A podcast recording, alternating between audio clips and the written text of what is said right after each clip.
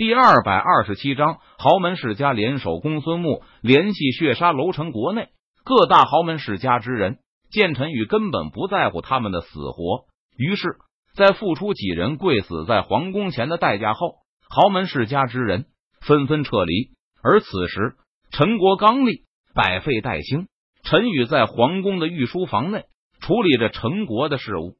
陈宇将最后一张奏折批阅完毕，他靠在椅子上。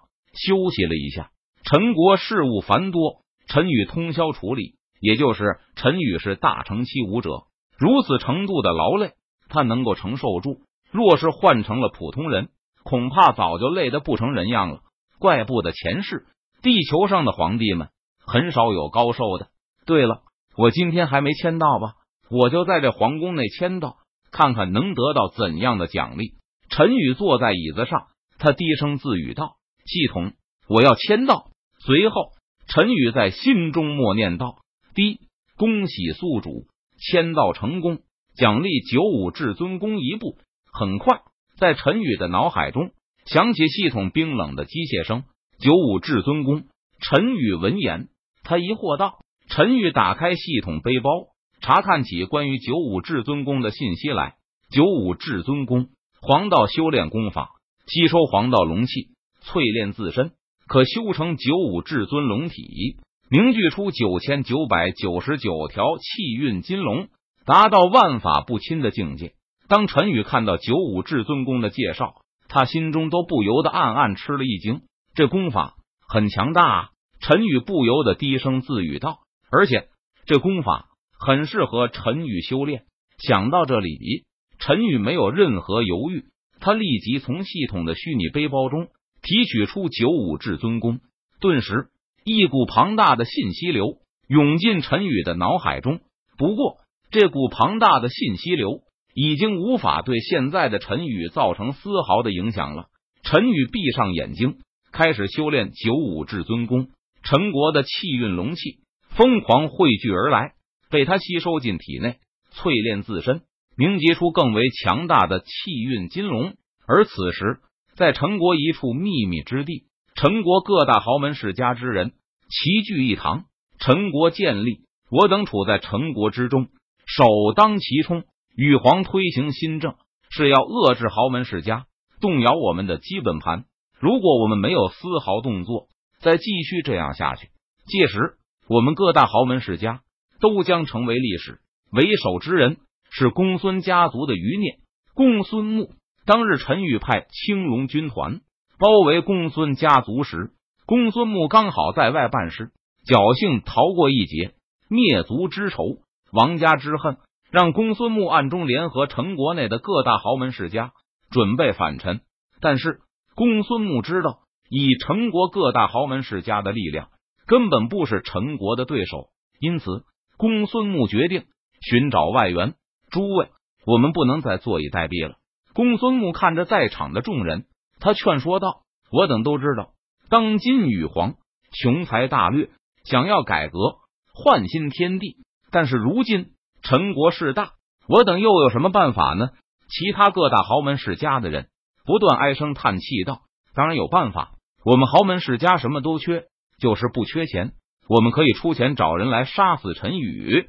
只要陈宇一死，陈国自然会分崩离析。”公孙木脸色阴沉，目光阴毒。他看着众人，语气森然道：“钱我们有，但是羽皇是那么好杀的吗？要知道，羽皇可是大成期武者，实力逆天。”一人闻言，他摇头说道：“你们忘记血沙楼了吗？血沙楼势力遍布整个青州，他们连日月境强者都敢暗杀。只要我们付得出代价，区区陈宇想要杀他，还不是手到擒来？”公孙穆冷笑着说道：“血杀楼的杀手吗？不久前他们还成功暗杀过一名日月境强者，我觉得可以一试。”有人闻言，他点头道：“最后，各大豪门世家之人都达成了一致，各家出钱交给公孙穆，让公孙穆暗中联系血杀楼的高手，暗杀陈宇。公孙穆拿到钱后，他就去了血杀楼，在陈国的联络点，只见。公孙木来到一处非常偏僻的院子里，院子里的摆设很简单，只有一张桌子和两张椅子。公孙木显然知道如何联系上血沙楼的人，他拉开一张椅子坐下，将摆在桌子上的茶壶倒扣起来。血天红日，杀戮为我。这位客人，不知你联系我血沙楼是有何要事？不知道什么时候，在公孙木身后出现在另一名身穿血袍的老者，老者全身上下都隐匿在血袍之下，看不清面容，但是声音苍老。我来此。自然是有一笔生意要和血沙楼谈一谈。公孙木身体微微一震，但是他很快就冷静了下来，轻声说道：“哦，不知这位客人想要让我们血沙楼杀谁？”血袍老者闻言，他发出一声轻笑，问道：“陈国与、黄陈宇。”公孙木冷声回答道：“陈国与、黄陈宇，这人可不好杀。”血袍老者摇了摇头道：“陈宇，号白衣剑尊。”陈国第一任皇帝，号玉皇，拥有大成期武者的实力。不是说这个世界上就没有血沙楼杀不了的人吗？公孙木闻言，他冷声问道：“当然，我的意思是要杀陈宇，代价很大。”血袍老者听了公孙木的话，他点了点头，说道：“要多少钱？”公孙木问道：“我们血沙楼不要钱，只要灵石一百万下品灵石。”没有定金，提前付款。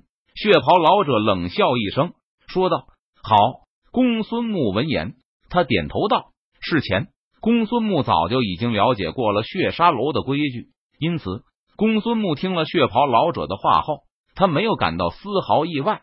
公孙木将早已经准备好的灵石放在了空间戒指中，交给了血袍老者。血袍老者接过空间戒指，神识一扫。